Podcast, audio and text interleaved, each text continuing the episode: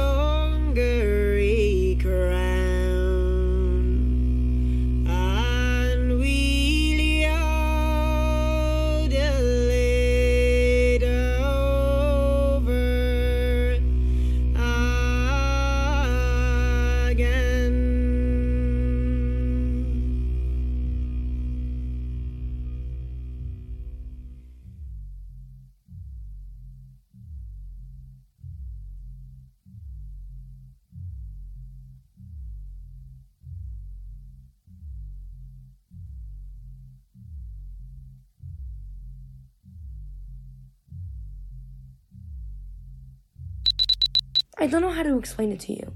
You'll be so different. You'll have never known so many of the things I want to explain to you. Except for maybe the ruins. I can't even imagine how you will think, what kind of humans you will be. Partly that's because what we're about to do has never been done before. And everything, everything will be different. But it's also partly that my own imagination is fading. It's the wasting. I'm almost at my own sunset, and now there is no escape. No coffee. I don't even know why I'm bothering to record this. But I guess in a way you are the children I'll never have. And this is what parents do, right? Tell stories? Unless they're completely useless, like mine were. I mean, I loved them, but that's why they had to die. Thank you, children, for listening to the first section of this self learning module. It was created by children who came before your time, who loved but cannot be with you because it was their time to die. I am your digital assistant. They programmed me to help guide you. It is important that you listen closely to the following information and complete the activities assigned to you. Our survival depends on it. Okay, I was born July of 2020. When I was six years old, a chunk broke off the Antarctic ice shelf and began to melt at an accelerated rate. It displaced billions of liters of water, causing sea levels to rise rapidly, but it also cooled down the ocean in the southern hemisphere, which totally fucked up the weather patterns around the world. Things were bad before and they got a lot worse. Adults sort of went crazy, I guess. That's when the wasting really set in. I think before they just thought of it as this psychological problem they called depression. But it meant people, lots of people, became basically completely useless. They gave up. It sets in in around 16. I started feeling it a few months ago. My parents disappeared shortly after the collapse of the ice shelf. They were overseas somewhere doing some kind of art project or something. I don't really know. It involved plants and seeds. I guess as some kind of metaphor, I think, to fight the wasting, they threw themselves into their work to cling on to life. There was an insurgency where they went, and we never heard from them again. I suppose I don't really remember them now, which I guess makes me a bit like you children who are listening to this. I was raised in a city which you'll have learned about, I think, in a previous module. Millions of adults lived in cities where they built all these structures and institutions to contain and control children, to protect themselves from free children and from most plants and animals. They were citadels of fear, really. After my parents disappeared, I lived with a bunch of other adults and some children, and a few tame animals and plants, in a big structure with lots of smaller sections inside of it. Geezers used to prefer these sorts of buildings because it meant they could decide when and how children met and worked together. Not that it lasted long. I guess as I grew up, that system just became impossible to maintain. The whole world was changing really fast. There were terrible wars, people were left to die. After my parents disappeared, I remember going between all the dwellings and seeing what the geezers there had to eat for each meal. It wasn't much. I guess I kind of became their collective property in a way. But fuck, all they ever talked about was the past. It was so fucking sickening. And it only got worse as the wasting spread. All most adults would do is constantly listen to stories about the past and how good things were. And as the wasting got worse, a lot of them wouldn't even bother to eat or sleep. They just lived in the past all the time. The story you are internalizing is intended to help you learn the lessons of the immortal stranger. The first lesson of the immortal stranger is as follows We thrive uninvited, where we were never meant to grow. We thrive uninvited, where we were never meant to grow. Once upon a time, the immortal stranger, also known as Tulipan africano, was the world's most invasive tree. One story is that enslaved people brought her seeds with them on ships from West Africa, prizing her healing powers and friendship. Upon arriving on foreign shores, the immortal stranger thrived in landscapes that were damaged by colonialism, including plantations and land ruined by industry. She could grow where nothing and no one else could. Now, children, you must never forget this lesson. We thrive uninvited, where we were never meant to grow. We thrive uninvited, where we were never meant to grow. As you continue to silently repeat the mantra, close your eyes and place your hands on your thighs and let them rest. Rotate your spine in a circle anti clockwise. Pretend that your belly button was drawing a circle around the base of your spine. Imagine the social soil around you is becoming richer, fresher, as you move the energy around your hips and up to your ribs. Think of everyone together tilling the social soil around them. Remember to inhale as your spine comes forward, and exhale when the spine rounds back. We are freshening the air around us as we awaken our spine. We thrive uninvited where we were never meant to grow. We thrive uninvited where we were never meant to grow. We thrive uninvited where we were never meant to grow. Please reverse directions now and continue this motion while you listen to section B of this self-learning module. It was only when I was 12 or 13 that I realized that the reason we never had enough food and everything was always falling apart was that the adults couldn't get enough coffee. Coffee had been keeping the wasting from totally consuming them. Coffee was this bitter drink that lots of people drank before the wasting. But once the wasting set in, scientists figured out a way to modify the plant to slow down the effects of the disease. But you know, the climate was getting more and more chaotic, and coffee couldn't always grow. The scientists kept modifying and modifying it to allow it to grow everywhere. And for a while, it was all you could see if, if you went out of a city. But then there wasn't enough land to grow food for a lot of people. All the geezers were complete fuck ups, even with the coffee. It's like they were made of nothing but fear and nostalgia. One adult in my community joined this kind of religion, which was about taking responsibility for what had happened, for not having worked hard enough, not having made enough of herself when it was possible. She just did yoga all the time. I would try to talk to her about what was going on because she was kind and listened. But her answer to everything was to just meditate and focus on myself. And I hated that because it was completely useless. I guess some adults in my community were more dedicated to action, but you know, it was still totally stupid. One of my uncles, which is one of those names that adults insisted that children call them, to imply that somehow we owe them something, used to shout at the other adults all the time. He was afraid of all the new people coming to the city looking for food and coffee and kept demanding that our little community build up walls and get guns to defend what we had. The other geezers told him to leave after a while. Trust me when I tell you this, you're way better off without them. There's nothing they did that you can't do, and you won't fuck things up with your absurd nostalgia and fear and strangling grip on life.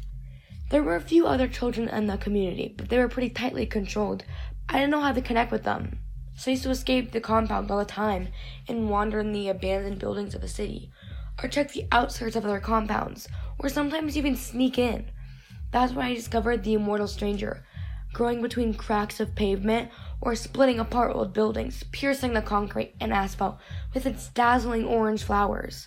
All the children were attracted to it, maybe because the adults hated it so much. Please inhale and hold your breath. And now squeeze the entire body until shaking occurs and release. This is called a temporal reset. Please relax. Listen closely. You only have a few months before you must take up your roles in our community.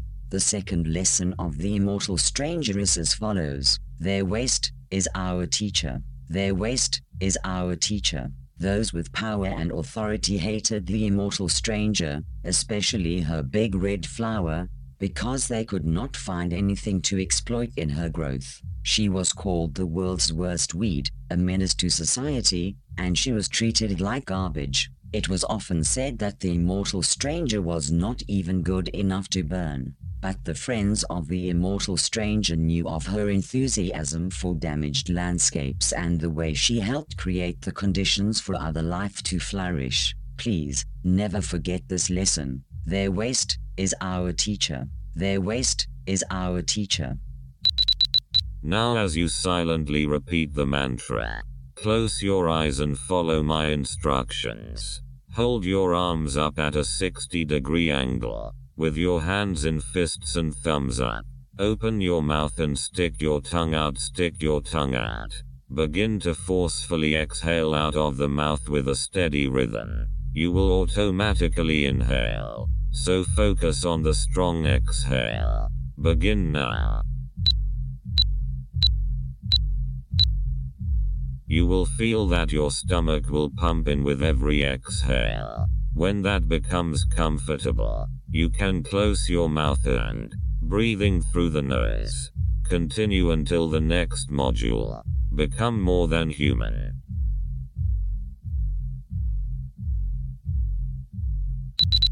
I learned later from a child in another community that, like coffee, the immortal stranger was a tropical plant that had migrated with a changing climate. Only, it hadn't had all the help from scientists.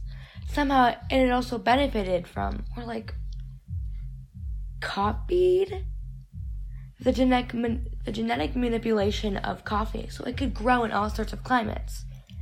Anyone trying to grow coffee hated it. It would shoot its roots down to the earth and become unkillable. It seemed to love any area the adults were seeking to dominate or tame or cultivate. It would soak up the nutrients and then explode into the terrain, and the adults said it was ruining everything. We children loved it. The immortal stranger brought us together.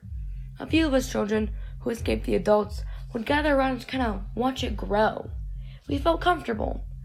By the time I was around 13, some of the immortal strangers had grown big enough that we could sit under them or climb in their limbs. That's where we'd gather to talk. We talked about our lives, about the immortal stranger and the lessons it was teaching us, about how to survive the end of someone else's world, how to thrive where you're not supposed to exist, how to die well to facilitate the growth of new life.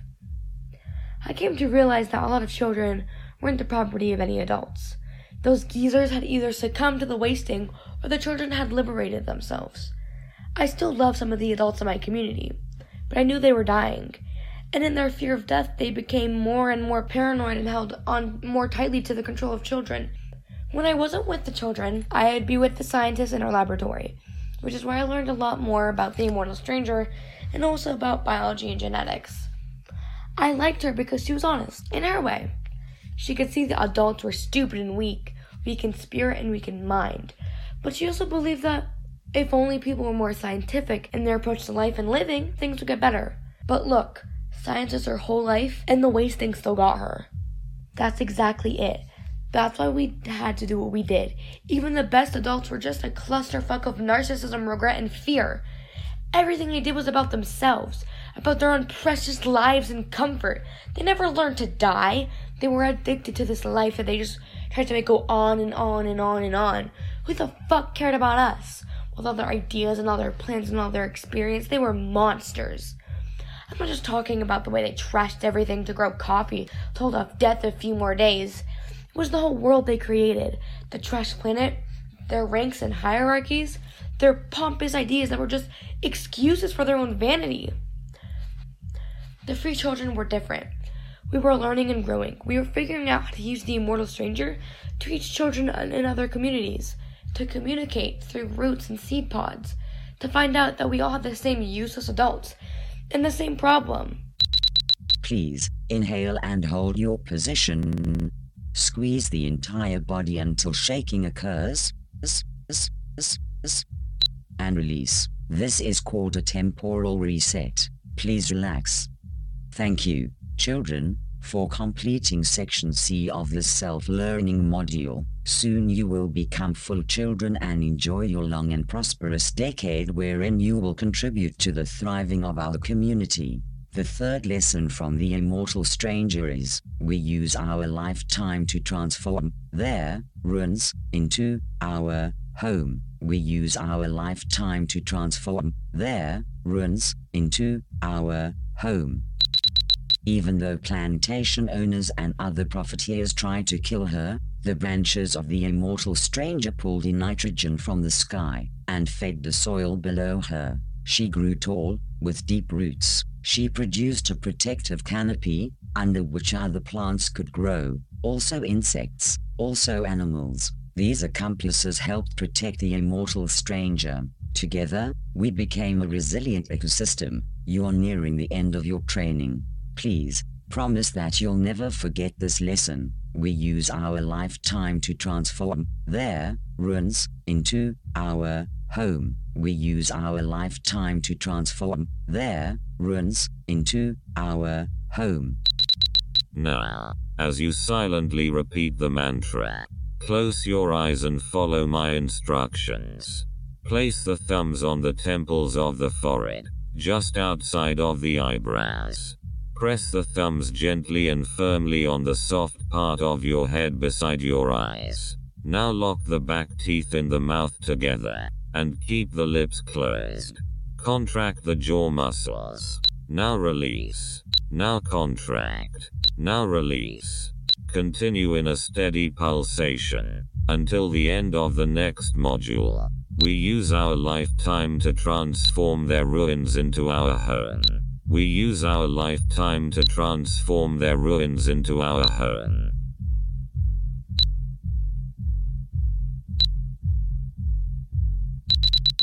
My scientist friend, before she died, told me this story. The spread of the immortal stranger began with an artwork that my parents were a part of before I was born. It was some sort of performance where they put the seeds of the immortal stranger in people's phones, which were communication devices they used back then they loved for their phones, even though the devices actually contributed to the wasting. These devices were built to break after a few months, but I guess this is how the seed spread around the world. Anyway, me and the other free children, through our research, came to realize that the wasting wasn't a curse or a disease. It was part of the evolution of our species. Adults fucked up the world and did nothing about it except fight one another and pity themselves. They used to have all these stories about the dead coming back to life to take revenge against the living, like zombies or ghosts. They didn't even realize that it was them. They should have died and made room for new growth, like the immortal stranger. So already we children were learning to take care of ourselves. All those free children who'd run away or who'd spent a lot of time away from the adults who couldn't or wouldn't look after them. We would gather under the branches of the immortal stranger, as I'm sure you're doing now. We learned from one another how to find food and plants the adults told us were too dangerous to eat. We learned how to care for the babies and teach them to become real children. Some of us older ones also figured out how to make more children. Through the techniques taught to us by the immortal stranger, we learned how to communicate and coordinate with other groups just like us, orphans and runaways, which were forming all over the world as the wasting intensified. Coffee was proving less and less effective. We debated and we argued, but eventually some of us recognized what needed to be done. We needed to learn from the immortal stranger how to die and make room for more life. We need to abolish adulthood. Because who wants to become an adult and waste away like that? But as I got older, I realized why. I started to feel a fear of death growing inside me. I can feel my mind tightening around the past. I know in my heart that it's time to go, but I don't have the strength to do it voluntarily. I'm already wasting. I can feel it. I've already started drinking coffee. I'm becoming my own nightmare. And that's why we've done what we've done to make sure you have a future. I shared what my scientist friend taught me with the other children who had learned other pieces. Together, we figured out the genetic mutations that allowed coffee to grow all over. From there, it was easy to hack the coffee genome to ensure that the immortal stranger will overpower it. Soon, there won't be any coffee left. The wasting can do what it was intended to do to make sure humanity is free of the disease of adulthood. My friends and I will live long enough to make more children and then die, dedicating our life to enriching the soil and creating the canopy in which new life can grow.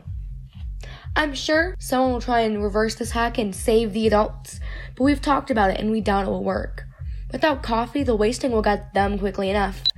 The sense of utter futility and meaninglessness, of regret and longing. I feel it pulling in me now as my own withdrawal from coffee gets worse. It's day 10 now since our coffee plants stopped producing.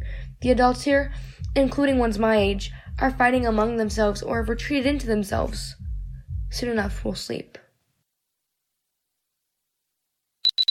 Please perform the temporal reset. Reset. Reset. Reset. Reset. Reset. Please relax. Children, you have almost completed this learning module. You are almost ready to take your place in the community. For the next 10 years, we will work together to reproduce life. In this time, the gift of the wasting will grow inside you, and, in due time, you will die and become an ancestor. Here is the final lesson of the immortal stranger. Please, listen closely. Under the canopy of the immortal stranger, and using the nutrients she deposits in the soil, other life grows. Plants and animals thrive in her shadow. She measures her powers by the health of her companions. When her work is done, she dies and becomes an ancestor.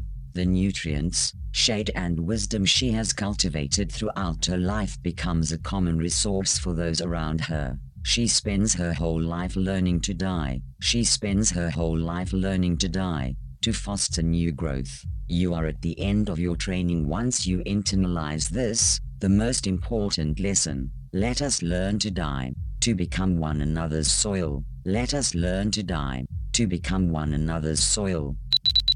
Now, as you silently repeat the mantra, close your eyes and follow my instructions.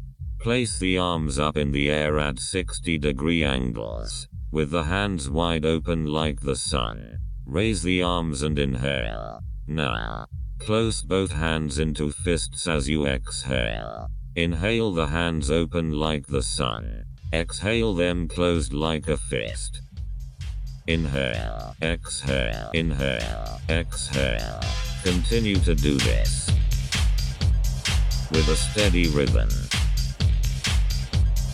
This is the final module. Let us learn to die, to become one another's soil.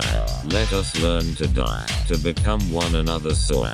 Let us learn to die, to become one another's soil. Let us, let us, become, become, become, become.